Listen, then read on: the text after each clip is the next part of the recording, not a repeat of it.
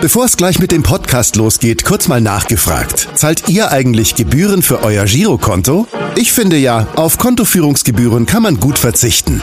Deshalb wird dieser Podcast auch von der Sparda Bank Hamburg präsentiert. Dort gibt's nämlich das kostenlose Gehaltskonto für 0 Euro. Mein Tipp? Jetzt mit nur wenigen Klicks online oder in der Filiale zur Sparda Bank Hamburg wechseln und Gebühren sparen.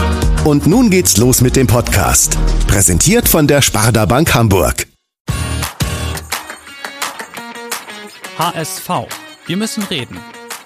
Der Abendblatt-Podcast rund um den Hamburger Sportverein. Ja, moin moin und herzlich willkommen zur 53. Ausgabe von HSV Wir müssen reden. Mein Name ist Alexander Laux und ich befinde mich ausnahmsweise nicht in den Redaktionsräumen am Großen Wurster in Hamburg, sondern im Kreis Hannover. Ja, und ich freue mich sehr, dass mir ein ehemaliger HSV-Spieler gegenüber sitzt, sitzt, der nach seiner aktiven Laufbahn eine sehr erfolgreiche Karriere als Trainer eingeschlagen hat und der den HSV-Fans einen unvergesslichen Abend an einem kalten Februar 1996 gegen FC Bayern München beschert hat. Wir hören mal kurz rein in die Reportage von Jörg von Torra. Riesenmöglichkeit für den HSV, das war wieder André Breitenreiter.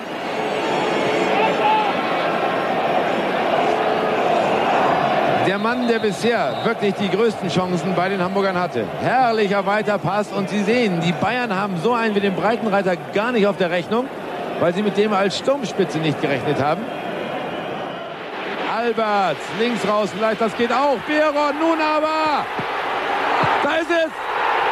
Es, Breitenreiter! Gibt's denn das, das 1 zu 1? Hier überschlagen sich noch einmal die Ereignisse, meine Damen und Herren. Der Ausgleich für die Hamburger, nachdem direkt vorher Mehmet Scholl alles hätte klar machen können. Drittes Saisontor für den Mann, der einst aus Hannover kam. Jenig, nächste Chance, Tor! Ist denn das möglich? Ich sag noch, ich sag doch, hier ist die Suppe nicht gegessen. Ja, die Suppe war nicht gegessen und ich begrüße ganz herzlich André Breitenreiter. Schön, dass ich da bei dir sein darf. Oh, vielen, vielen Dank und äh, eine bessere Einleitung für, für so ein Gespräch kann man gar nicht finden. Das hat eben gerade tatsächlich äh, noch Gänsehaut bei mir verursacht. Äh, war wirklich ein ganz besonderes Spiel. Also die Erinnerungen sind da noch äh, sehr gut da. Ja, absolut. Das war eine tolle Zeit insgesamt für mich sowieso beim HSV und ich habe mein erstes Bundesligaspiel gegen, gegen, gegen Bayern München absolviert, äh, mit einem Tor gestartet und dort im Februar, als uns äh, Felix Magath übernommen hatte, ähm, ja, haben wir in den letzten Spielminuten äh, bei wirklich lausigen, kalten Temperaturen äh, auf frostigen Boden das Spiel gedreht und äh, das sind äh, wirklich sehr besondere Momente auch in meiner aktiven Karriere gewesen. Hm. Wir kennen uns aus der damaligen Zeit. Ich war damals äh, Volontär an der Axel Springer Journalistenschule und habe da natürlich auch die ersten Erfahrungen so sammeln dürfen als, als Bundesliga-Reporter. Es war ja wirklich auch, also mich hat das damals sehr geprägt. Wie war das für dich? War das so eine Saison? Du warst ja vorher schon beim HSV, aber war das, ihr habt dann am Ende noch den UEFA Cup erreicht mit Platz fünf. Das hatte ich, das war schon eine besondere Spielzeit, oder? Ja, wir sind sehr schlecht in die Saison gestartet. Ähm, für mich persönlich lief es eigentlich nicht so schlecht, weil, weil ich mich, glaube ich, schon in dieser Zeit trotz der Verletzung entwickelt habe, ähm, auch zum Stammspieler. Und als uns Felix Magath auf Platz 17 übernommen hat, ähm, ja, haben wir wirklich eine fulminante Aufholjagd gestartet, haben bis zu dem Spiel gegen Bayern München ja nahezu jedes Spiel haben wir 1-0 gewonnen, obwohl wir todmüde waren. Und ähm, ja, haben mit diesem Sieg, äh, und das weiß ich noch, sind wir auf Platz 3 gegangen und äh, waren ganz oben mit dabei. Und am Ende der Saison ist tatsächlich der UEFA Cup in Frankfurt herausgesprungen. Es war ein besonderes Jahr und ähm, auch eine besondere Feier im Anschluss. Wie bist du? Es gibt ja legendäre Berichte, gab es auch schon, auch bei uns, aber, aber überall eigentlich über Felix. Wie bist du mit ihm klargekommen? Du hast gerade so anklingen lassen, ihr wart auch schon mal müde zwischendurch. Ja, also ich habe Felix sehr viel zu verdanken. Für mich war er äh, ein Trainer, der mich extrem ge gefördert und auch gefordert hat ähm, natürlich haben wir äh, in seiner Zeit bis an die Schmerzgrenze trainiert und äh, wir haben gerade in den ersten Spielen schon vor dem Spiel ganz oft das Gefühl gehabt, dass wir eigentlich schon gespielt hätten. Also wir waren eigentlich mausetot, aber er hat uns so dermaßen ähm, gepusht und äh, stark geredet, dass wir diese Spiele gewonnen haben.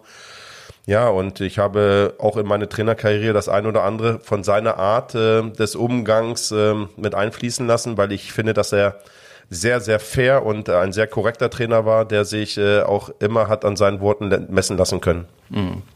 In der Vorbereitung auf unser Gespräch habe bei mir natürlich auch so eine kleine Zeitreise begonnen im Kopf und ich will auch mal deine Erinnerungen überprüfen und habe deshalb äh, eine fra erste Frage an dich. Ja, hallo André, hier spricht Bernd Wehmeier vom HSV. Ich weiß, als Fußballer mag man ja die Trainingslager nicht unbedingt so gern, aber mich würde mal interessieren, ob es aus deiner HSV-Zeit ein Trainingslager gibt, an das du dich besonders gern erinnerst oder was du vielleicht besonders in Erinnerung hast.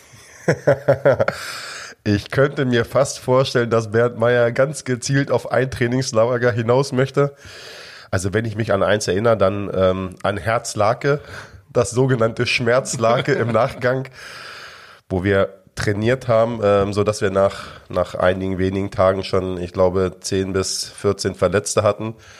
Wir haben äh, im Winter war das ähm, vor dem Frühstück einen Lauf absolviert über 90 Minuten, der Trainer vorne weg wo wir im Wald dann fünf Spieler verloren haben unterwegs, weil das Tempo zu groß war. Wir sind zum Hotel zurückgefahren mit dem Bus ohne diese fünf Spieler, die dann Gott sei Dank irgendwann der Förster gefunden hat äh, und sie zum Hotel gebracht hat. Also das sind natürlich äh, Geschichten, äh, über die man, die man nicht vergisst und über die man dann auch mit einem Schmunzeln später erzählen kann. Äh, und das war dann Teil ähm, äh, der Erfolgsgeschichte beim HSV, um in, um in den UEFA Cup einzuziehen. Mhm. Ich fand, ihr habt auch ein anderes ungewöhnliches Trainingslager gemacht mit Florida.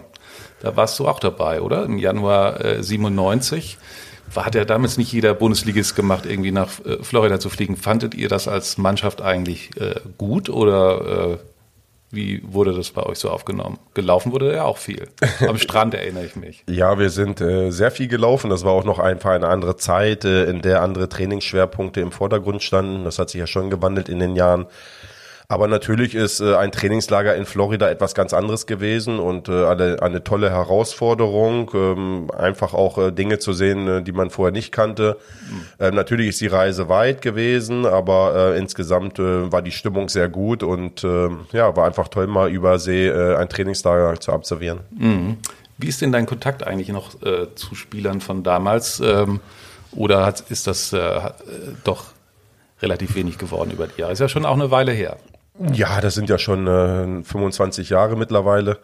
Ähm, ich habe schon zu dem einen oder anderen Spieler noch Kontakt, zum Beispiel Elad Ostermann, der auch bei dem äh, Spiel in der Einleitung ähm, ähm, äh, eine Rolle gespielt hat. Ich habe zu ihm häufiger Kontakt, er ist gerade Trainer in Kiel. Ich habe aber auch über viele Jahre hinweg immer regelmäßigen Kontakt zu Richard Kolz äh, gehalten. Und ähm, ja, Francisco Copado, Hassan Salihamidzic ähm, und ansonsten freut man sich, wenn man sich sieht ja, und äh, fällt sie auch in die Arme, weil wir eine, eine gute Zeit gemeinsam hatten und ich denke auch eine gute Zeit für den HSV. Mhm. Äh, von einem, den du jetzt äh, eben gerade nicht genannt hast, hätte ich auch äh, eine weitere Frage an dich. Moin und hallo Breite, Kmetscher hier. Ich hoffe, dir und deinen Lieben geht's gut und ihr seid gesund. Hier meine Frage. Wenn wir uns irgendwo mal über den Weg laufen, mit welchem Wort beginnt größtenteils unsere Begrüßung. Kleiner Hinweis, RTL Samstagnacht. Viele Grüße, bleibt gesund, Major. Oh, ja, der Kmetscher, ein, einer der besten ähm, Fußballtennisspieler. Ähm, das haben sie damals äh, im Osten extrem viel geübt. Da war er und Uwe Je nicht unschlagbar. Ja, zu unserer Zeit war damals RTL Samstagnacht ähm, heiß geliebt. Auf jeder Rückfahrt lief die Videokassette äh, ja. rauf und runter. Und da gab es allerdings äh, sehr, sehr viele Anekdoten. Aber ich denke, er meint irgendwie, ähm, ich glaube, Scheich Manni, äh, Scheich Manfred irgendwie. Und äh, da ging es um, um, äh, um die Kohle, der einfach, ähm, ja, sehr, sehr lustig aufgetreten ist in Form von Olli Dietrich. Mhm. Haben wir die Lösung? Nee, nicht ganz. Also er, ich, ich kann es dir ja verraten, er meinte Butcheroni. Ah, Butcheroni, ja. Das ist auch in der Kategorie gewesen, die ich meine. Butcheroni, der Boxer, Olli Dietrich als Butcheroni. ja, also Weltklasse. Ja, Butcheroni ist jemand gewesen, der, der im Grunde mit zwei linken Boxhandschuhen geboxt hat und der im Grunde eigentlich Klavierspieler ist, aber das mit Boxhandschuhen macht und ja, der Kmetscher hat sich immer extrem gefreut über Butcheroni und ja, jetzt, wo du sagst, äh, absolut, das war äh, eine Sache, über die wir uns permanent äh, lustig gemacht haben. Mhm.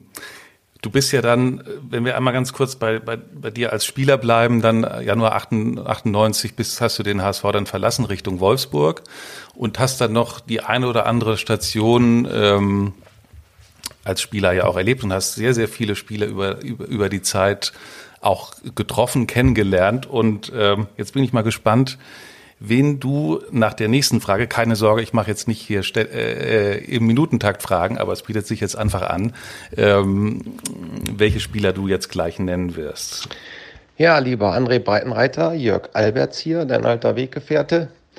Und letztes Mal durfte ich dem Kmetscher ja ein paar Fragen stellen im Abendblatt-Podcast. Äh, Und jetzt bist du an der Reihe.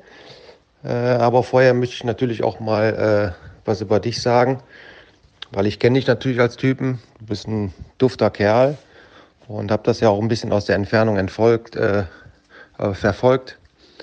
Äh, deine Trainerstation hat es ja auch schon äh, viel Erfolg. Zwischendurch war es natürlich auch mal nicht so schön. Das hat man nun mal als Trainer, aber ich glaube schon, dass jede Mannschaft sich glücklich schätzen kann, wenn man dich als Trainer hat weil ich halt weiß, wie du bist und äh, ich kann mir das sehr gut vorstellen, wenn du da mit den Jungs arbeitest, dass das äh, eigentlich äh, immer super läuft.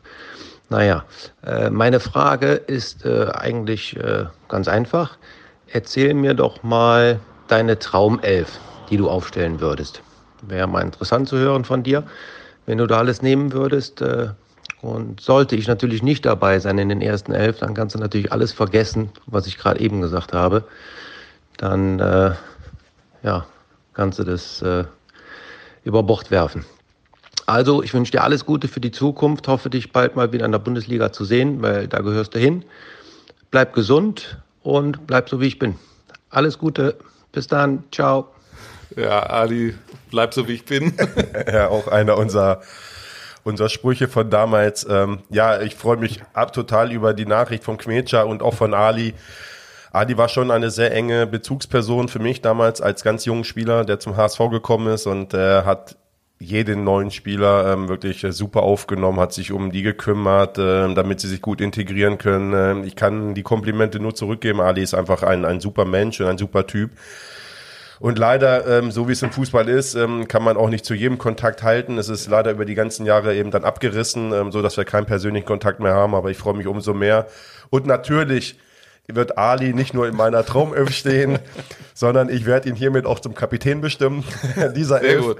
Ja, und er darf auch erster alles sein. Das heißt Elfmeterschießen, Freistöße. Er bekommt jede Aufgabe als erster zugeteilt. Ja, gut, aber äh, dann haben wir erst einen. Also ganz raus kann ich dich nicht aus der Nummer lassen. Damit, Boah. also 3-5-2, ist das deine äh, bevorzugte Formation oder äh, mit was gehen wir rein? Mm, eigentlich bin ich ja sehr variabel. Ähm, das zeichnet, glaube ich, äh, unser Spiel ähm, für die Mannschaft, die ich trainiert habe, immer aus, dass wir variabel sind und schwer auszurechnen oder schwer ausrechenbar sind.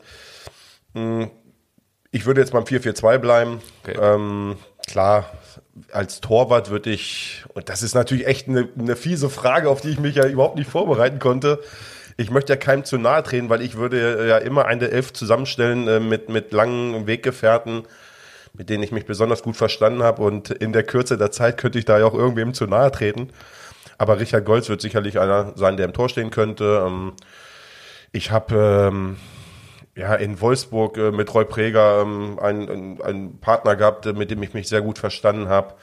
Beim HSV sind viele Spieler dabei gewesen, wie auch äh, ja, Ivan Ausgas, äh, auch ein Typ, äh, der einfach äh, absolut top war.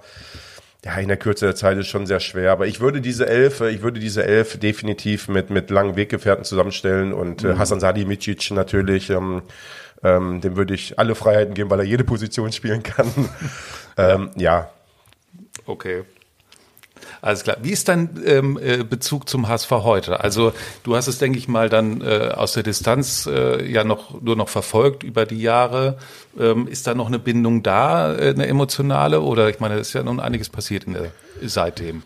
Ja, na klar. Ähm, wenn man den, den HSV selbst kennengelernt hat und ich habe dort vier Jahre gespielt, dann, dann entwickelt man nicht nur zur Stadt, sondern eben auch zu dem Verein ein, eine besondere Beziehung. Das ist so und das kann ich auch heute nicht abstreiten. Natürlich bin ich Hannoveraner und in erster Linie auch Roter. Und auf Schalke war es auch äh, toll, weil Schalke dann auch ähnlich ist. Aber der HSV hat äh, sicherlich äh, einen Teil meines Herzens äh, für immer gewonnen. Ähm, ich habe dort auch persönlich eine erfolgreiche, gute Zeit gehabt, ähm, habe mich sehr wohl gefühlt. Und deswegen ähm, verfolgt man gerade diese Station und auch den HSV immer und, und, und leidet auch mit, wenn es über viele Jahre in der Bundesliga ähm, nicht läuft und es absehbar ist, dass es vielleicht irgendwann mal eng werden könnte. Ja, und äh, natürlich äh, leidet man mit, wenn, wenn man sich zweimal den Aufstieg vornimmt und den auch eigentlich schaffen müsste und es am Ende doch nicht reicht. Ähm, dann, dann, dann tut das einem schon selbst auch ein bisschen weh, insbesondere auch für die, für die tollen Fans. Mhm. Es ist natürlich kein Zufall, dass wir äh, beide heute äh, ausgerechnet zusammensitzen oder vor dem Wochenende beziehungsweise vor dem Montag zwei deiner Ex-Clubs äh, treffen aufeinander äh, mit Paderborn und dem HSV. Äh, wie schätzt du die Ausgangslage ein? Paderborn hat jetzt als Absteiger das erste Spiel verloren in Kiel. Der HSV erst im Pokal relativ schmachvoll verloren, dann gewonnen gegen Düsseldorf. Wie, wie siehst du das im Moment? Der HSV wird immer Favorit sein und der HSV wird auch immer Favorit für den Aufstieg sein, ähm, egal wie vielleicht die Herangehensweise an eine Saison ist. Dafür ist es nun mal der große HSV, dafür hat dieser Verein eine Tradition und äh, auch eine Vergangenheit, die eben äh, vorhanden ist. Ähm, der HSV hat eine qualitativ sehr gute Mannschaft und ich bin mir sicher, dass sie es in diesem Jahr äh, dann schaffen werden. Ähm, sie hätten es in den beiden Jahren zuvor schon schaffen müssen es dort leider nicht hinbekommen. Und ähm, im Vergleich dazu ist der SC Paderborn ein ganz anderer Verein, äh, unaufgeregter Verein, der in den ganzen letzten Jahren ähm, sehr, sehr kluge Entscheidungen getroffen hat, ähm, auf entscheidenden Positionen, der ähm, dadurch auch ähm, wirklich sehr erfolgreich für seine Möglichkeiten agiert hat. Äh, aber trotzdem wird der HSV dort Favorit sein und ähm, ja, sicherlich auch den Druck spüren, ähm, das Spiel gewinnen zu müssen. Mhm eigentlich war Paderborn zwischendurch ja mal wieder fast weg und aber trotzdem sind sie unterm Strich haben sie sich ja schon etabliert im äh, im Profifußball. Was ist für dich? Du hast gesagt, sie haben richtige Entscheidungen getroffen. Was ist für dich da äh, ausschlaggebend? Ausschlaggebend war über viele Jahre der jetzt mittlerweile verstorbene Präsident Wilfried Finke, der ein unheimlich gutes Näschen hatte für Trainer. Ähm, das meine ich jetzt nicht insbesondere nur auf mich bezogen, äh, sondern ähm, er hatte ähm, zuvor schon Jos Luhokai, der sich etabliert hat im Profifußball. Mit Roger Schmidt hatte einen Trainer entwickelt, mit äh, André Schubert und das kann ich sagen, das war für mich zum Beispiel auch ein Grund, mich seinerzeit für Paderborn zu entscheiden, weil ich gesehen habe, dort ist ein Verein, der ist unaufgeregt, der hält auch in schwierigen Momenten zusammen, ja, und äh, verfällt nicht in Aktionismus, sondern bleibt seiner Linie treu und ähm, das hat Paderborn ausgezeichnet. Nach meiner Zeit, äh, nachdem es dann, als ich weg bin, ähm, ging es ja wirklich ähm, steil bergab mit dem Club. Er wieder eine kluge Entscheidung getroffen wurde und Markus Krösche als äh, Sportdirektor installiert wurde. Ne, Markus Krösche hat dann ähm, unheimlich schlaue Transfers getätigt, äh, um diesen Verein dann gepaart mit, äh, mit einem Trainer, der diese Entwicklung natürlich mitgetragen hat, mit tollem Fußball, ähm, unaufgeregt und überraschend diesen Erfolg zurückgeführt hat. So, Trotzdem haben sie eine, äh, haben sie niemals das Budget, sie haben niemals die, ähm, dieses Umfeld, äh, was Erstligatauglich, äh, Erstligatauglichkeit garantiert. Und deswegen wird der HSV immer einen Schritt äh, weiter vorne sein und ähm, das wird sich am Ende und oder muss sich am Ende der Saison auch in der Form von Ergebnissen widerspiegeln. Mhm. Bist damals von Havelse nach Paderborn gegangen und dann ähm, sehr erfolgreich gewesen gleich im ersten Jahr und natürlich darf eine Frage aus Paderborn nicht fehlen. Hallo André, hier spricht Uwe Hünemeyer, ähm, einer der letzten Mohikaner äh, aus seiner erfolgreichen Zeit hier beim SC Paderborn. Ich habe gehört, dass du heute beim Podcast beim Abendblatt bist. Ähm, ja, mich würde mal interessieren, ähm, was dich damals dazu bewogen hat, in, unserem Zweitligajahr im Wintertrainingslager ja, den Aufstieg auszurufen, wo wir doch äh, letztendlich noch ein paar Punkte Rückstand hatten und äh, uns tatsächlich keiner so wirklich auf der Rechnung hatte.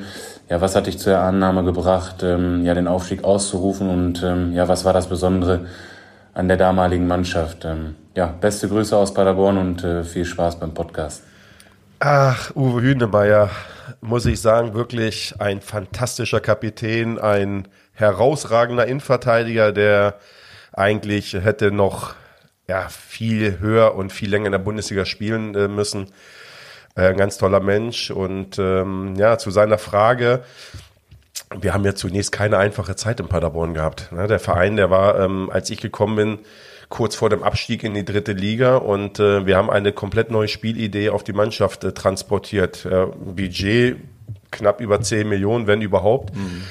Ähm, also mit Underdogs dann das Spiel komplett verändert und wir haben gerade in den ersten äh, Wochen ähm, in den letzten Minuten sehr viel Lehrgeld bezahlt, wo wir Ausgleichstreffer gefangen haben oder auch das Spiel noch verloren haben. Aber es war eine Tendenz zu erkennen, dass wir ähm, diese Spielidee ähm, verinnerlichen und dass die Spieler da richtig Bock drauf haben. Ähm, ja, es ging Richtung Winter äh, und wir haben angefangen, Spiele zu gewinnen und waren in der Winterpause, was Hühne gerade meinte, waren wir auf Platz sieben oder neun, ich weiß nicht mehr genau. Und wir haben die Hinrunde analysiert und ich habe gesehen, dass es im Grunde keine Mannschaft gibt, die besseren Fußball spielt als wir. Und ähm, trotzdem ist es ja mutig, dann irgendwie das auch zu formulieren und nach vorne zu gehen. Ja, wir haben es natürlich nicht nach außen getragen, sondern ähm, wir haben uns das erste Mal getroffen und die Jungs, man muss sich vorstellen, die kommen dann in die Kabine rein und alle sind noch locker, erzählen vom Urlaub. Ja, und haben super drei Spiele in Folge gewonnen vor dem Winter. Jetzt haben wir erstmal mit dem Abstieg nichts mehr zu tun und wir haben das analysiert und ich habe gesagt, ey, intern, ich sage, mit dieser Mannschaft und es waren ich weiß nicht viele, ich weiß gar nicht mehr, wie viele Punkte. Ich sage, wir haben die Chance hier wirklich unter die ersten drei zu kommen, weil der erste FC Köln ist ja damals mit uns aufgestiegen. Ja, die sind da, aber wenn wir einen guten Start hinlegen, äh, dann haben wir die Chance, auch ganz oben dabei zu sein. Und das habe ich in der ersten Ansprache den Jungs gesagt und das haben ja auch der ein oder andere Spieler im Nachgang bestätigt, als ich rausgegangen bin. Ähm, haben die sich an den Kopf gefasst und gesagt, der hat sie nicht alle.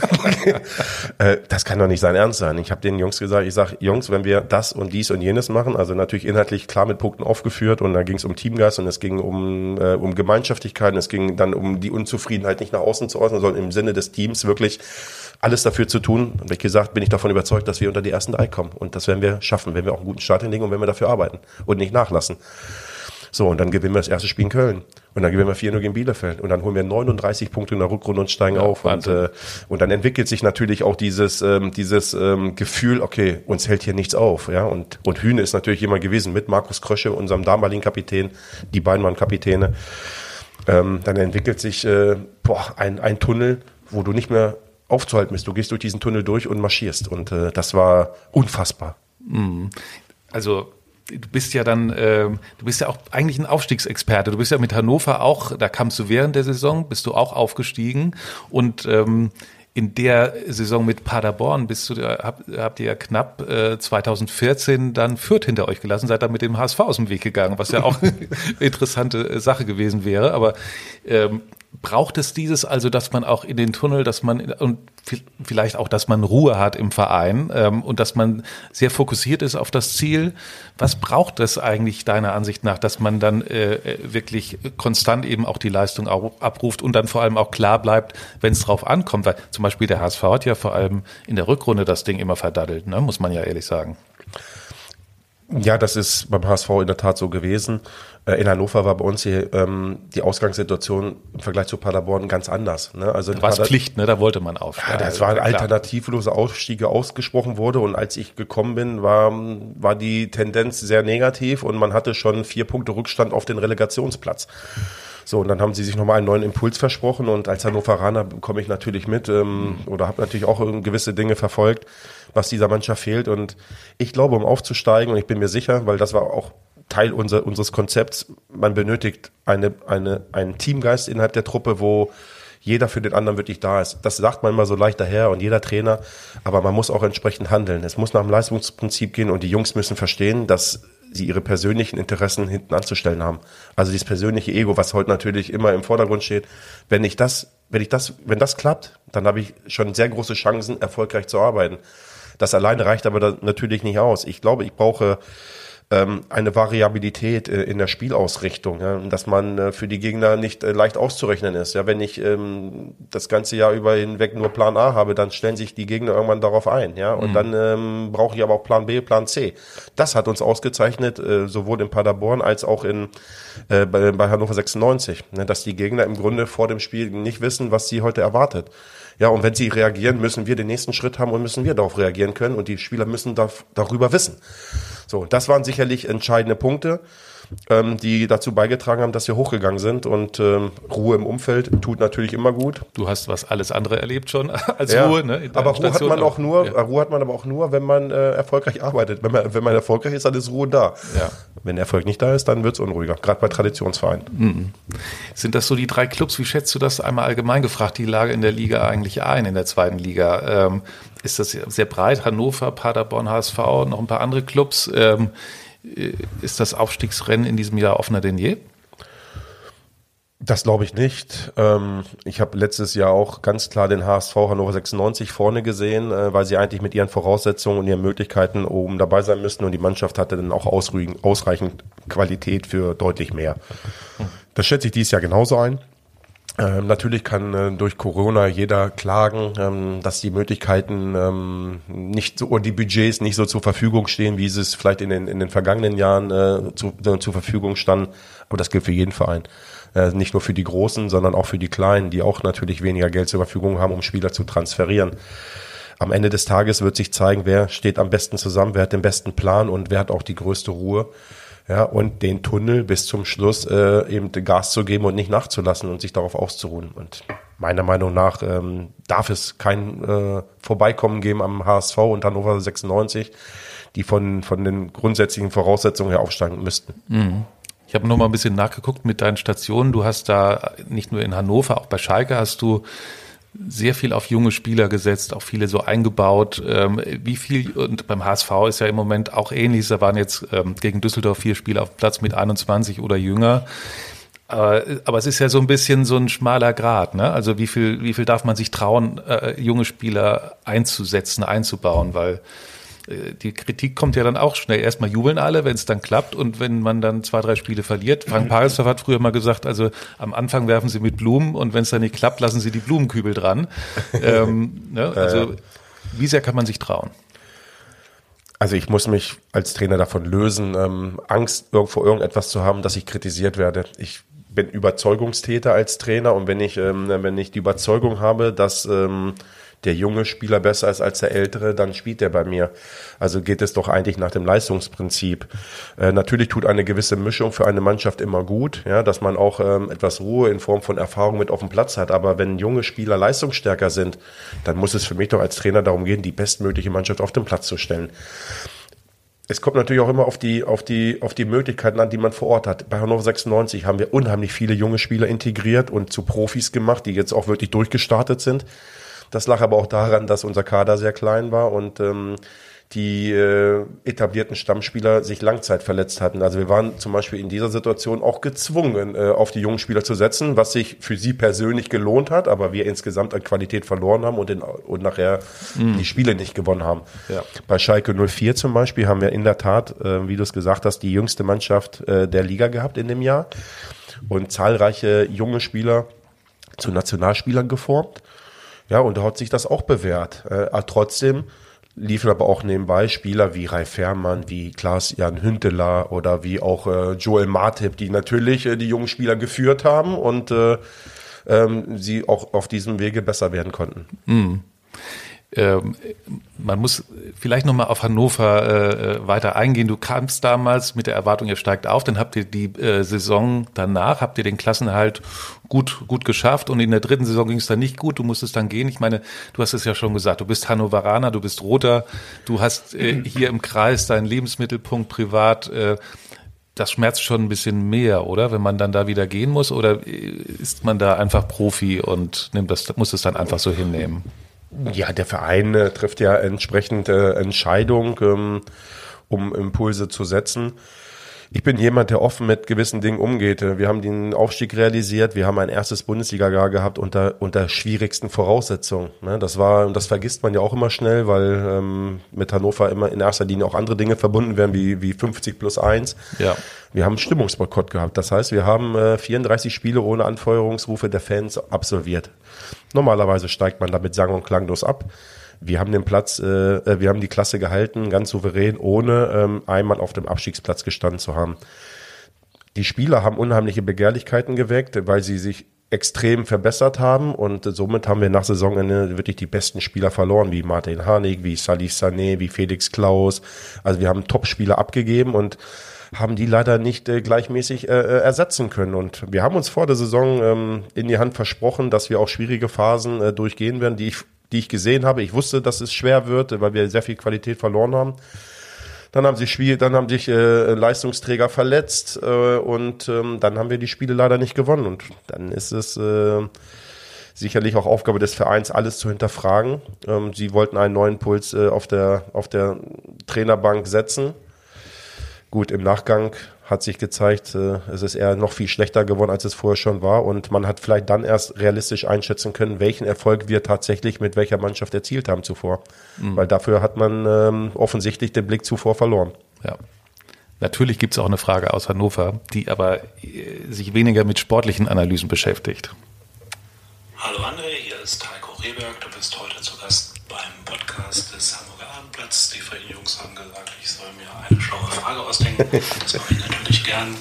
Vorher noch einmal äh, ein großes Dankeschön für unsere gemeinsame Zeit bei Hannover 96. Du als Trainer, ich als Medienchef. Den Aufstieg hast du leider ohne mich geschafft, denn ich bin genau einen Monat später gekommen. Trotzdem haben wir, glaube ich, eine, eine super Zeit gehabt mit einem tollen ersten Jahr nach dem Aufstieg und mit wirklich einer extrem guten Zusammenarbeit. Ja, jetzt kommt die Frage. Ist Ilas Bibu, der ehemalige Spieler von 96, schneller als eure Hündin Bella? da bin ich gespannt. Oh, ich, ja, das, ich, äh, was für eine Geschichte steckt dahinter, André? Ich hätte wetten können, dass Heiko eine Frage zu unserem Hund stellt, äh, den wir jetzt seit März haben. Wir haben einen Rhodesian Ridgeback äh, seit März, ist jetzt acht, sie ist acht Monate alt und wir haben uns auch schon getroffen, weil auch Heiko hat äh, einen Neufundländer äh, seit Ende letzten Jahres. Ähm, also vielen Dank auch für, für die Worte von, von, von Heiko Rehberg. Ähm, wir haben uns ähm, außergewöhnlich gut verstanden. Ich finde, er ist ein toller Mensch und er war für mich äh, in der Zeit, gerade dann, als es auch unruhig wurde, mhm. ein ganz wichtiger Partner an der Seite, der äh, der mich hat auch deutlich äh, gelassener werden lassen. Ähm, ja, wir haben uns sehr gut verstanden, aber das kann ich auch nur zurückspiegeln. Und äh, Ilas Bibu ist brutal schnell, ein Pfeil wirklich und ein ganz äh, exzellenter Spieler, den wir auch entwickelt haben, dann nach Hoffenheim gewechselt ist. Aber unsere Hündin Bella ist schneller. ich bin mir okay. sicher, ich bin mir sicher, dass sie schneller ist, weil sie ist unfassbar schnell. Okay. Äh, wo, wo wir beim Thema Schnelligkeit sind, äh, einmal kurz nachgehakt, du hast ja Bobby Wood auch erlebt damals bei Hannover, der jetzt wieder beim HSV zurück ist. Eigentlich ja auch ein schneller, sehr schneller Spieler, tolle Anlagen.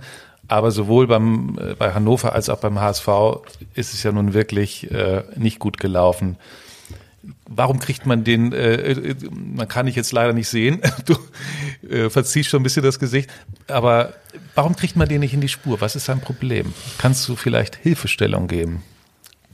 Ja, ich glaube, dass dafür müsste ich hier in der Tat viel zu weit ausholen.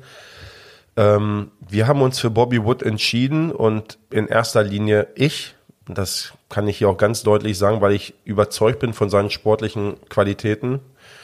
Ähm, ich, ich kenne und ich kannte ihn als äh, durchsetzungsstarken, schnellen Stürmer, der einen guten Torabschluss hat und das hat er bei uns auch in der ersten Zeit ähm, gezeigt.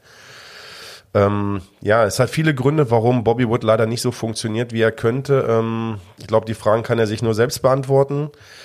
Ähm, er macht sich unheimlich viele Gedanken und äh, zieht sich unheimlich schnell runter, was dann eben auf Außenstehende eine Wirkung von Lustlosigkeit und von ähm, Desinteresse mit sich bringt weswegen er sich dann auch bestimmt nicht immer bei, bei jedem beliebt macht.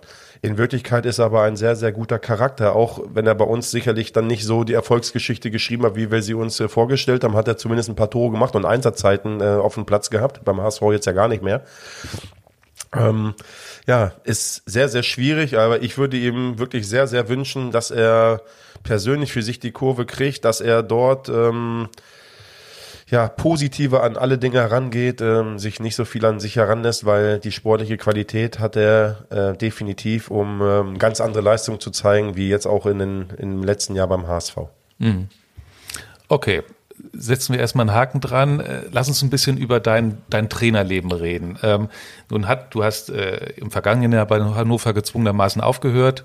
Äh, jetzt äh, ist die ganze Planung wahrscheinlich auch bei dir durch Corona ein bisschen durcheinander gekommen. Normalerweise sagt man ja auch immer, dass Trainer dann die Zeit nutzen zwischen zwei Jobs, um sich weiterzubilden, um zu gucken, um zu reisen. War ja nun mal bekanntlich relativ schwer. Ähm, ist es jetzt eigentlich aktuell schwer, auch für dich irgendwo in Stadien zu kommen mit den ganzen Beschränkungen? Oder wie machst du das? Also aktuell ist es ähm, nicht gut möglich und ich sehe auch davon ab, äh, weil ähm, einfach jetzt auch noch zu, zu es zu früh in der Saison ist, wenn wenn ich mich jetzt schon auf die Tribünen setze und irgendwo auch äh, Druck auf auf Trainer ausübe, die im Amt sind, ähm, so funktioniere ich nicht als Mensch, äh, weil das würde ich für mich selber auch nicht gut finden, wenn, wenn hinter mir auf den Tribünen schon Trainer sitzen, die auf die Position lauern. Ähm, das mache ich nicht, weil dafür kriege ich von zu Hause aus genug mit oder auch von den Portalen, die ich nutze, um die Spiele aus einem anderen Blickwinkel zu sehen. Ich habe nach meiner Freistellung oder nach meiner Entlassung ähm, bei Hannover 96 ähm, erstmal für mich entschieden, bis zum Sommer nicht zu machen. Dann äh, weil die Frage wird oft gestellt, weil bin ich jetzt ja auch schon anderthalb Jahre raus und dann kann ich vielleicht auch mal kurz aufräumen, auch wenn es sehr privat ist. Äh, ich habe im letzten ähm, Sommer, als ich bereit war für den nächsten Job und es gab zahlreiche Möglichkeiten, auch wieder als Trainer aktiv zu sein, ist leider meine Mutter von uns gegangen. Und das war äh, ein sehr schwerer Schlag für unsere Familie, insbesondere auch für meinen Vater, der dement ist und ähm, um den ich mich extrem kümmern musste, um ihn dann auch in einer guten Pflegeeinrichtung unterzubringen. Das hat eine lange Zeit mit sich gebracht, weil, es auch nicht einfach war. Und so war im Grunde bis Dezember es für mich aus privaten Gründen nicht möglich, mhm. äh, einen neuen Job anzugehen. Und äh, äh, und das war für mich selbstverständlich, dass ich das nicht mache, für diese Zeit, wo ich meinen, meinen Eltern so viel zu verdanken habe, äh, auch da zu sein. So, dann ähm, gab es Möglichkeiten im Winter ähm, auch äh, ein Engagement anzunehmen, auch in der Bundesliga. Ähm, aber wir haben nicht zueinander gefunden, weil ich gewisse Situationen anders eingeschätzt habe. Und dann kam Corona. Also äh, insofern ist dann viel Zeit vergangen. Ähm, äh, ich bin mir aber sicher und äh, ich bin jemand, der, wie vorhin schon sagte, aus Überzeugung handelt. Ähm, ich hätte aus Aktionismus schon lange wieder Trainer sein können, aber ich möchte für, für meinen nächsten Schritt, für meinen nächsten Verein hundertprozentige Überzeugung haben. Ich möchte auch das hundertprozentige Gefühl von dem Verein haben, dass er mit mir die richtige äh, Wahl trifft. Äh, und darauf warte ich dann. Ja, und dann warte ich und es wird auch die Möglichkeit kommen, weil wie du vorhin schon gesagt hast, wir, ich glaube auch, ähm, dass wir sehr, sehr erfolgreich bei jeder Station gearbeitet haben. Mit Sicherheit haben wir auch nicht alles richtig gemacht, ja, und wir haben auch Fehler gemacht. Aber wir haben insgesamt ähm, viele Vereine auf ein Niveau gehoben, dass sie über lange Zeit äh, nicht gespielt haben oder danach auch extrem ähm, wieder ähm, in anderen Regionen zu finden waren. Und deswegen warte ich persönlich, bilde mich dann weiter mit, ähm, mit Maßnahmen wie ähm, ähm, sich über den internationalen Fußball noch intensiver zu beschäftigen. Das war so in, in mein, mein, meine größte Priorität international mich noch besser aufzustellen, die Spieler im Ausland, äh, in den Ligen wie in England, Frankreich, Spanien noch besser zu kennen, Italien. Ja, deswegen habe ich auch so dieses Engagement bei Sky angenommen für die Champions League, im Champions Corner mit dabei zu sein, äh, um da auch äh, entsprechend mich weiterzubilden. Ich habe aber auch Sprachkurse ähm, intensiviert. Äh, mein gutes Englisch habe ich versucht noch besser zu machen, spezialisiert auf, auf äh, Fußball natürlich. Ähm, ich bin dann dabei, Spanisch zu lernen äh, um auch ähm, nicht abzuschalten. Und, und dann hat man auch noch eine Familie und ein ja. Privatleben. Wir bauen aktuell gerade äh, seit einem halben Jahr ein Haus und ähm, das kostet mich die Energien, die ich sonst an der Seitenlinie verbrenne. äh, ja. Und äh, von daher brenne ich aber und freue mich auf das nächste Engagement, äh, das hoffentlich bald auch ansteht. Ja, Erstmal vielen Dank für deine, für deine offenen Worte und auch, dass du es mal ein bisschen eingeordnet hast. Ähm, weiß ich natürlich sehr zu schätzen. Und zu dem, was du so äh, gerade eben gesagt hast, passt eigentlich eine Frage ähm, auch von einem ehemaligen Mitspieler, der heute auch als Trainer arbeitet. Hallo Breite, hier ist ein alter Weggefährte und heutiger Trainerkollege Stefan Böger. Auch wenn wir uns äh, in den letzten Jahren ein bisschen aus den Augen verloren haben, habe ich natürlich immer verfolgt, wie dein Werdegang war, was du gemacht hast, wo du aufgetreten bist. Pavelse, Paderborn, Schalke, Hannover, alles Stationen, die ich verfolgt habe. Jetzt sind das alles äh, deutsche Vereine. Ich war jetzt selbst zwei Jahre in China, anschließend ein Jahr in Japan, also weit weg äh, der Heimat. Und da kam mir der Gedanke und die Frage, würde dich sowas auch reizen? Würdest du sagen, ja, ich gehe das Abenteuer ein, ich gehe unter gewissen Umständen auch ins Ausland, um mich da weiter zu profilieren, um Erfahrungen zu sammeln? Und das Zweite, was mich interessiert, ist, äh, worauf legst du Wert bei Zusammensetzungen von Trainerteams? Ja, wie willst du deinen Staff gestalten? Was ist für dich wichtig? Sind es äh, allein die Trainerkompetenz und die Loyalität, die für dich zählen? Achtest du auf die Alterszusammensetzung? Äh, was sind für dich die Kriterien? Ja, nach dem Motto, starke Männer umgeben sich mit starken Leuten. Ähm, was ist so deine Idee, was ist so dein Grundgedanke bei der Zusammensetzung deines Trainerteams? Für das Weitere, was hoffentlich bald auf dich zukommt, alles, alles Gute und ganz liebe Grüße, Stefan Böger. Ja, zwei, äh, finde ich sehr, sehr spannende Frage, die, vor allem die zweite natürlich, aber fangen wir erstmal mit dem Ausland an. Ist das was für dich äh, überhaupt in Frage käme jetzt? Ähm, du hast ja gerade gesagt, du lernst Sprachen. Ja, also ich bin ich bin offen fürs Ausland, ähm, allerdings äh, nicht für alles. Ähm, das sage ich ganz offen und ehrlich. Äh, es muss für mich Sinn machen. Ich muss auch die Möglichkeit haben, über Sprache die Spieler erreichen zu können. Äh, in erster Linie, ähm, sei es Englisch, ähm, ich spreche auch Französisch, sei es Französisch, äh, vielleicht dann Spanisch, wenn ich das besser kann, oder eben Deutsch. Ähm, nur mit Dolmetscher zu arbeiten, sehe ich eher als schwer und ich glaube auch, dass ich meine ganzen Stärken nicht so einbringen könnte, wie ich es äh, dann auch mit der eigenen Sprache könnte. Äh, erstmal aber auch natürlich tausend Dank an Stefan Böger. Äh, wir haben nicht nur zusammen gespielt, sondern er war auch mein Trainer bei Holstein Kiel. Das Ach, ist, krass, äh, das hatte ich jetzt gar nicht mehr drauf. Ja, also es war auch eine kurze Zeit, aber es war ähm, sehr intensiv und äh, ja, klasse Trainer, definitiv und auch, ein- auch ein guter Mensch. Und äh, ja, jetzt weiß ich auch, warum wir uns lange nicht gesehen haben. Ich wusste gar nicht, dass er in China und in Japan ist. Ähm, ich habe Anfragen aus dem Ausland auch schon wirklich ähm, zu Genüge gehabt, ähm, auch aus China sogar. Ich habe auch aus äh, den arabischen Ländern gehabt, aber ich sage das jetzt hier mal ganz ehrlich, momentan oder es ist nicht meine oberste ähm, Priorität, ähm, auf Geld zu gucken.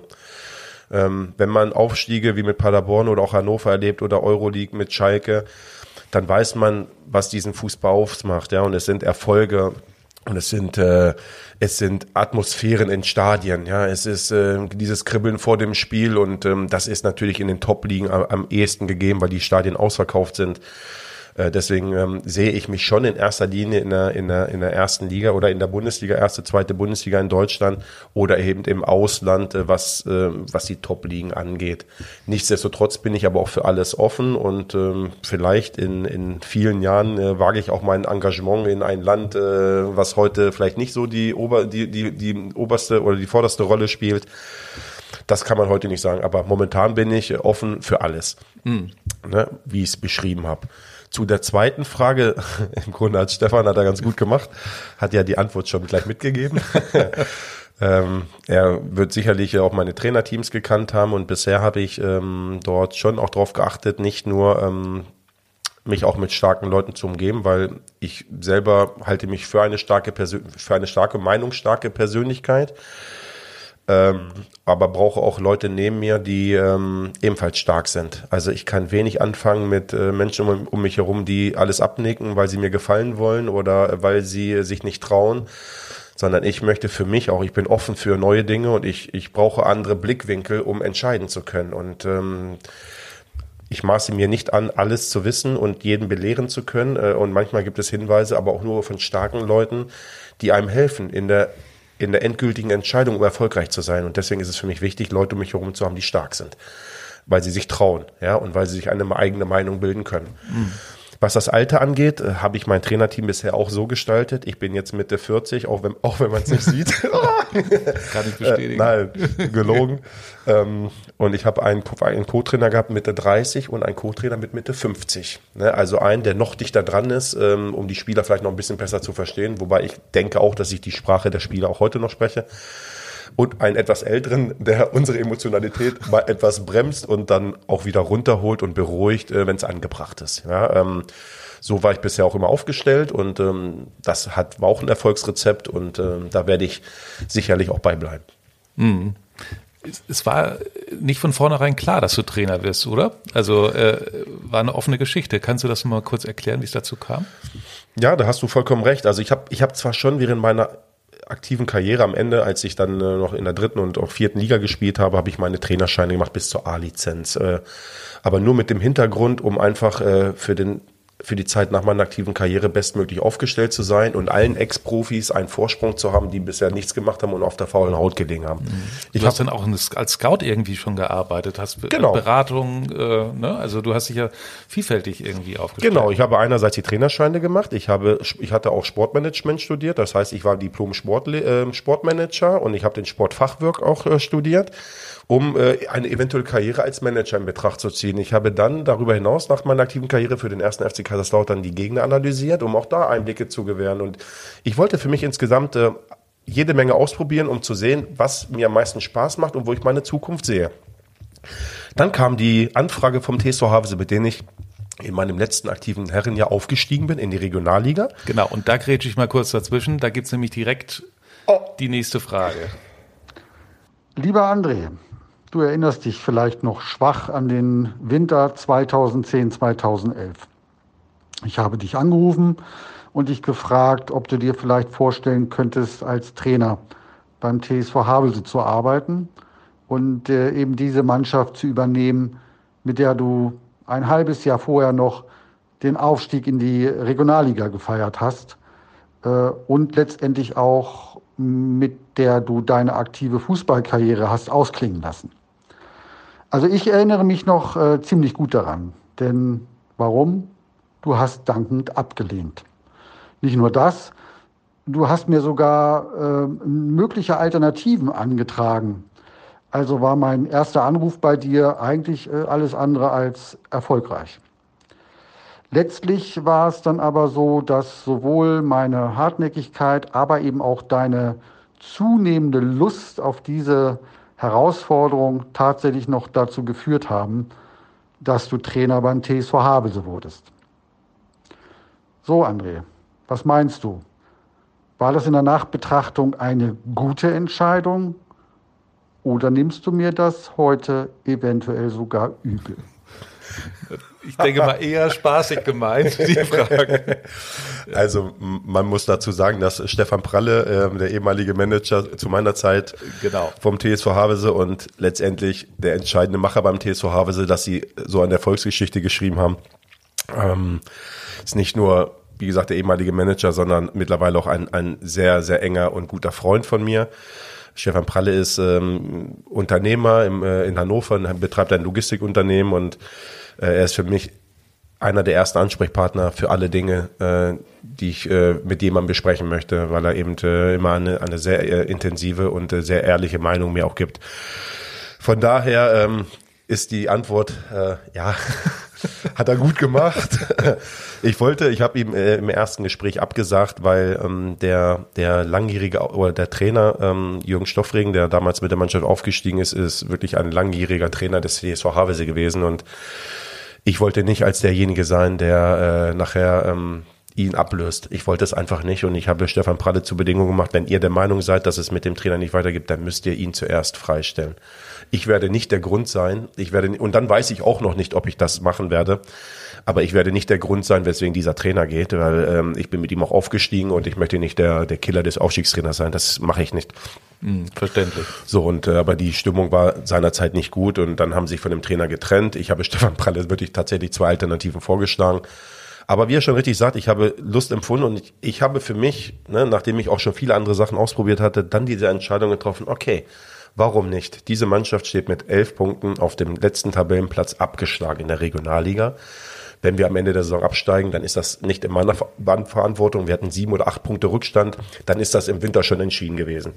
Also habe ich die Möglichkeit, bei einem viertklassigen Verein ähm, mich auszuprobieren, ob tatsächlich der Trainerjob etwas für mich ist. Das wusste ja. ich zu dem Zeitpunkt nicht, weil ich im Herrenbereich äh, nicht trainiert hatte, ausschließlich die Jungs, meine, äh, die, die, die Mannschaft meines Sohnes. Ja, und das war dann im Nachgang die allerbeste Entscheidung, die ich getroffen habe. Mhm. Dann hast du dich kurz danach auch zum, äh, zum Fußballlehrer angemeldet, richtig? Also du hast ihn 2013 auf jeden Fall gemacht oder war das da schon klar, dass du auch den, den Fußballlehrer machen möchtest? Nein, überhaupt gar nicht. Ich hatte auch überhaupt wirklich ehrlich gesagt nicht vor, ähm, Profitrainer zu werden. Das war, ähm, ich bin auch jetzt keiner, ähm, der irgendetwas plant in dieser Form, weil das kann man auch nicht planen. Ähm, aber letztendlich sind wir mit dieser Mannschaft abgeschlagen letzter in einer starken Regionalliga damals durchgestartet. Und wir haben in der Rückrunde, ähm, ich glaube, 25, 26 Punkte geholt und haben die Klasse gehalten, auch wenn nachher mit etwas Glück, aber wir haben die Klasse erhalten und das hat keiner, kein Mensch für möglich gehalten. Und das hat zur Folge gehabt. Und wir haben uns mit Mannschaften wie Leipzig, Magdeburg, Holstein Kiel gemessen, also es hatte noch andere Qualität, Halle, andere Qualität in dieser Liga.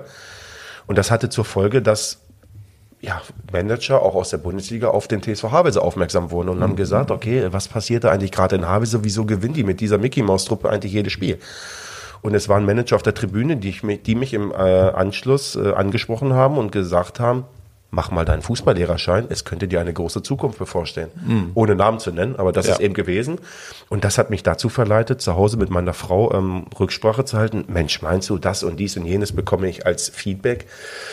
Eigentlich habe ich das nicht vorgehabt, aber vielleicht würde ich es später oder vielleicht bereuen wir später, dass wir es nicht versucht haben. Egal, was dabei herauskommt. Und meine Frau ist mittlerweile seit 30 Jahren mit mir zusammen. Äh, wir sind seit der Schulzeit ein Paar. Und sie unterstützt mich in, in allen Bereichen und hat ebenfalls das Okay gegeben. Ja, natürlich musst du das machen, egal was dabei herauskommt. Ja. Aber es ist unser Leben, es ist dein Leben. Und ähm, wenn es nachher dazu führt, ähm, dass du auch Profitrainer werden kannst, ja, dann machen wir das. Mhm. Ja, und dann bin ich das angegangen und äh, das war sicherlich eine richtig kluge Entscheidung. Ja. Du hast den Fußballlehrer ja auch äh, ziemlich erfolgreich abgeschlossen, habe ich nachgelesen. Und äh, da gibt's äh, noch eine weitere letzte Frage von einem Fuß damaligen äh, Kollegen. Moin, dich ist Maggie. Wir haben ja zusammen den Fußballlehrer absolviert. Das war wirklich eine schöne, aber auch eine richtig anstrengende Zeit. Du, ich wollte dich mal fragen, ob dich das wirklich gewurmt hat, dass ich Lehrgangs Zweiter wurde und du Lehrgangs Dritte. Aber natürlich immer mit dem Augenzwinkern. Jetzt kommen wir aber nicht mit dem Argument, dass du Schalke in der Bundesliga trainiert hast und ich nicht. Auf jeden Fall wünsche ich dir alles Liebe. Liebe Grüße, Maggie.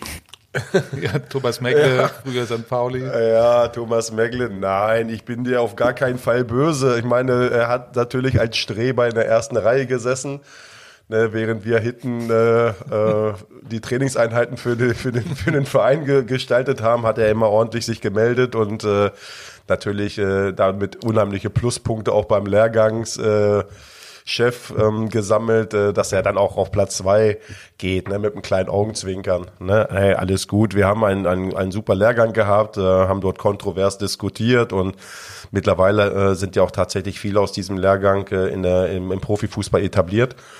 Äh, und äh, gut, Thomas hatte jetzt keine so gute Zeit, aber das wird sicherlich auch wieder in die richtigen Bahnen gehen. Mhm.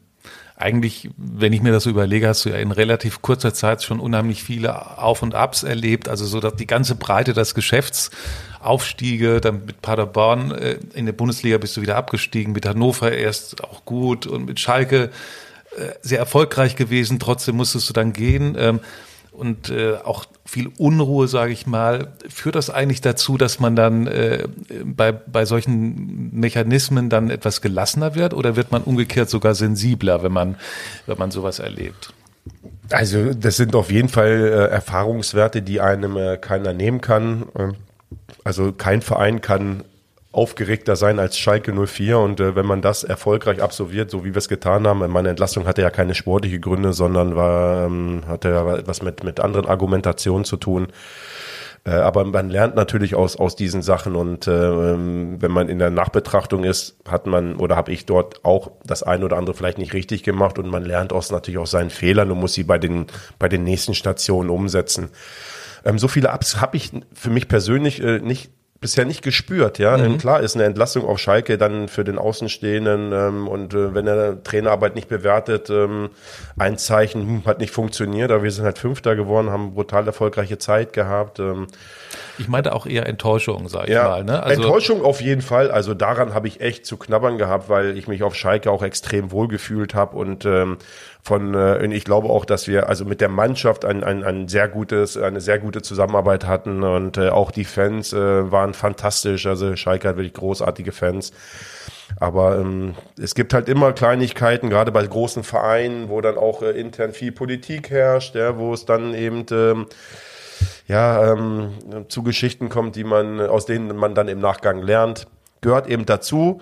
Ähm, das hat mich auf jeden Fall für die Station in Hannover ähm, deutlich vorbereitet, weil auch Hannover ein Verein ist, der ähm, jetzt nicht gerade ähm, Ruhe ausstrahlt, sondern eigentlich immer mit, mit Problemen behaftet ist äh, die aber auch hausgemacht sind, wie 50 plus 1, wie der Stimmungsboykott, ja, wie permanentes Theater ähm, um irgendwelche mit Angestellten, die dann ähm, sich wieder reinklagen. Äh, man spricht leider bei, bei diesen beiden Vereinen äh, wenig über Fußball und äh, das ist eigentlich schade, weil, weil der Fußball immer im Vordergrund stehen sollte und das hat zum Beispiel auch für, für mich in, in meiner Analyse bei diesen Vereinen dazu geführt, dass diese gute Arbeit, die wir dort geleistet haben, ähm, gar nicht richtig wahrgenommen wurde, unter welchen Voraussetzungen wir erfolgreich waren, weil mit diesen Vereinen man in erster Linie ähm, Unruhe und Chaos verbindet. Und ähm, ja, das ist schade, aber ähm, daraus lernt man und ist auf jeden Fall gereifter für kommenden Stationen. Ähm, also es kann kein Verein äh, unruhig sein. Ich glaube, ich weiß, in dieser Situation umzugehen und absolut gelassener zu sein, als ich es vielleicht äh, zu Beginn meiner mhm. Trainerkarriere ja. war. Ich wollte gerade schon sagen, dann wärst du eigentlich ein perfekter Trainer für den HSV, weil da kannst du absolut in Ruhe arbeiten. Da ist das Umfeld immer ruhig und da passiert nichts. Nein, äh, Spaß. ähm, ja. Ähm, aber was ich noch mal wissen wollte, ähm, muss man sich denn als Trainer, du hast gerade gesagt, das Sportliche reicht ja manchmal nicht. Ähm, auch als Marke positionieren? Ähm, also die Anforderungen an einen Trainer sind ja doch ganz schön gewachsen über die Jahre, oder? Also oder äh, verliert man dann den Fokus, wenn man sagt, ey, man muss sich um diesen ganzen anderen Sachen kümmern, man muss auch schauen, wie betrachten einen die Medien und so weiter. Äh, muss man da Zeit investieren oder verliert man sich dann da? Ja, das stimmt. Das ist auch eine, eine, sehr gute Frage und das ist sicherlich ähm, ganz entscheidend, wie sich ähm, auch so die, die Trainerart verändert hat äh, zu früher. Ja, früher hat sich der Trainer ausschließlich um das Spiel gekümmert, aber heute muss er noch ganz, ganz andere Dinge bedienen. Ja, die Medienarbeit hat sich extrem verändert. Ähm, wir sehen ja auch heute Unterschiede zwischen einzelnen Charakteren an Trainern. Der eine arbeitet eng vielleicht mit den Medien zusammen, der andere etwas weniger. Ähm, was eben dann auch natürlich zu Zuneigung oder zu Ablehnung, äh, Ablehnung führen kann, ähm, nicht muss, aber kann. Ähm, ich glaube, dass inhaltlich die Trainer äh, in der deutschen, ähm, in der in deutschen ähm, Fußballlehrerausbildung alle ähnlich ausgebildet werden. Äh, aber das entscheidende Kriterium, um erfolgreich mit einer Mannschaft zu arbeiten, ist zu 70 Prozent Kommunikation und Umgang mit den, mit den Spielern. Ja, mhm. ich muss ein, ein Gespür haben, ich muss die Spieler verstehen können, äh, wenn ich, das kann ich als, als ehemaliger Spieler selbst beurteilen wenn mir ein Trainer gegenüberstand, der mich als Oberlehrer äh, permanent äh, an, an Jugendspielern bemessen hat und mich versucht hat, so zu korrigieren, das habe ich mir zwei, dreimal angehört und dann wäre es rechts rein und links rausgegangen. Ja, ich muss die Sprache der Spieler sprechen heute. Ich muss sie packen. Ich muss aber natürlich auch sie verbessern und, und ehrliches Feedback geben. Äh, das ist auch ganz, ganz wichtig, dass ich in persönlichen Gesprächen dem, dem Spieler nicht nur Lösungsmöglichkeiten aufzeige, um, um auch wirklich besser zu werden, was er erarbeiten kann, sondern ich muss es ihm ehrlich sagen. Ich habe aus meiner aktiven Karriere eine, eine prägnante Situation gehabt mit einem Trainer, äh, wo ich unheimlich ähm, leistungsstark im Training war, in den Testspielen vor einer Saison mit Abstand die meisten Tore geschossen habe, aber nicht im Kader stand zum ersten Spiel. Und das über mehrere Wochen hinweg. Und ich bin zu dem Trainer gegangen und habe gefragt, was kann ich verbessern, damit ich spiele? Und er hat mir gesagt, André, du bist der beste Spieler bei uns vorne und du bist der torgefährlichste Stürmer und das sind nur Millimeterentscheidungen und was ich alles gehört habe. Ja. Ich war trotzdem nie dabei und ich habe, das hat mich eben dazu verleitet. Ich habe ihm gesagt, Mensch, sag mir einfach, dass du keine Lust auf mich hast, dass ich nicht dein Spielertyp bin. Habe ich kein Problem mit. Es ist okay, aber sag es mir, weil dann suche ich mir einen neuen Verein und kann Fußball spielen.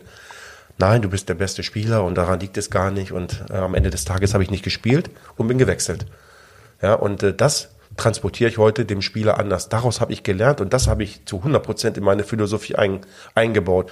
Ich gebe hartes Feedback in persönlichen Gesprächen. Das ist im ersten Augenblick hart und der Spieler muss vielleicht auch mal schlucken, wenn er kritisiert wird.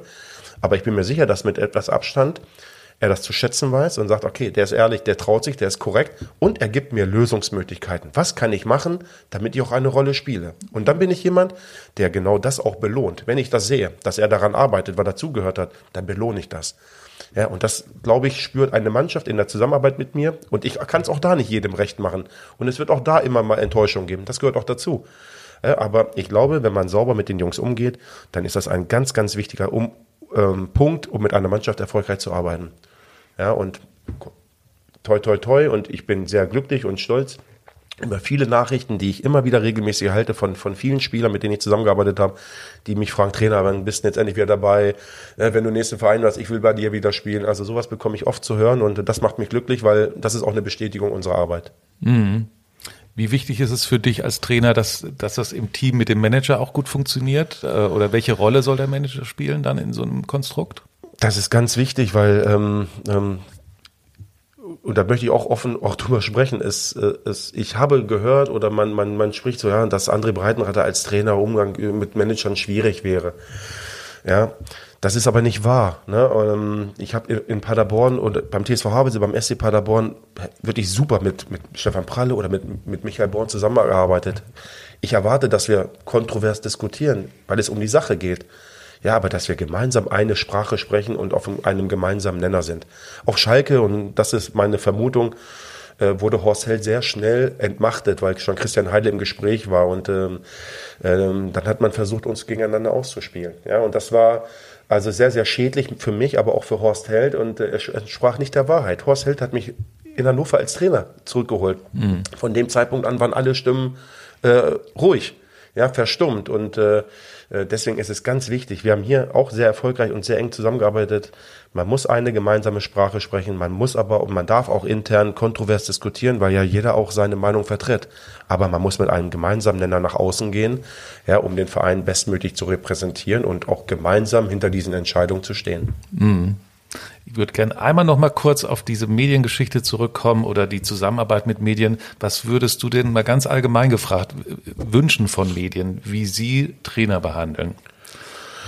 Also ich, ich bin total kritikfähig, wenn man, ähm, wenn man ähm, nicht erfolgreich spielt, wenn man schlecht spielt, die Punkte nicht einfährt und man wird kritisiert für den Inhalt, für den Fußball.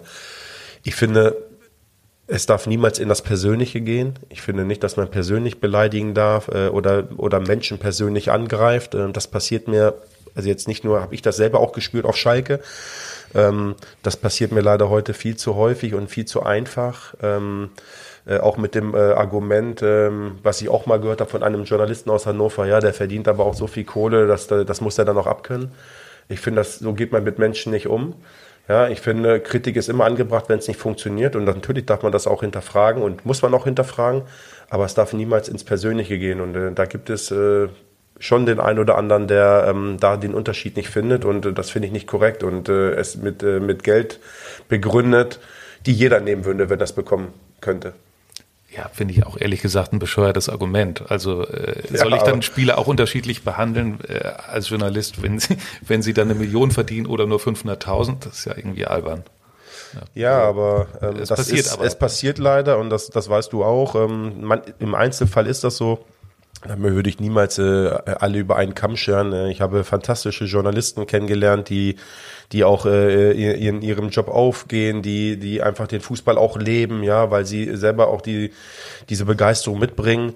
Aber das gilt eben auch nicht für jeden und ähm, unsere deutsche Gesellschaft besteht ähm, nun mal auch aus ganz viel Missgunst und Neid. Äh, das ist in Deutschland mehr als, als woanders und äh, da wird seltenst gegönnt. Äh, und davon gibt's leider äh, auch den einen oder anderen äh, in der Fußballbranche. Ja, André, ich gucke ein bisschen auf die Uhr. Wir haben jetzt schon die Stunde geknackt. Wow, ging so gut. schnell. Ähm, ja. ja. ich glaube, wir kommen so langsam zum Schluss. Hat unheimlich viel Spaß gemacht. Äh, vielen lieben Dank. Man merkt, dass du schon echt äh, bremst jetzt langsam. Der Akku ist aufgeladen und ähm, ich persönlich wünsche dir natürlich, dass du möglichst schnell wieder, dass wir dich äh, bald wiedersehen und vielleicht ja irgendwann auch mal in Hamburg. Ähm, ich glaube, letztes, äh, letztes Jahr warst du ja auch da in Hamburg im Gespräch, wenn ich mich richtig erinnere, 2019, als dann Dieter Hecking kam. Aber egal wo, ich bin mir sicher, du wirst äh, irgendwo bald wieder an den Start gehen und wünsche dir dann viel Erfolg. Vielen Dank, Alex. Hat mir sehr, sehr viel Spaß gemacht, ähm, mit dir diesen Podcast zu führen, aber auch dich endlich mal nach so vielen Jahren auch wieder zu treffen, von Angesicht zu Angesicht. Ähm, ich wünsche dir auch alles Gute und äh, ja, hoffentlich bis bald. Genau. Eigentlich stellen wir ja immer am Ende der Sendung die gleiche Frage, wann steigt der HSV auf? Du hast sie ja während des Podcasts äh, schon beantwortet. Ähm, deswegen spare ich mir das und Jetzt sind wir erstmal gespannt, was äh, dem HSV in, in Paderborn so alles gelingt. Und äh, in der no Woche danach sind wir dann wieder am Start natürlich mit unserem Podcast. Und bis dahin vielen Dank fürs Zuhören. Und ihr wisst ja, in Hamburg sagt man Tschüss. Und das heißt bei uns auf Wiederhören. Moin, moin. Ciao.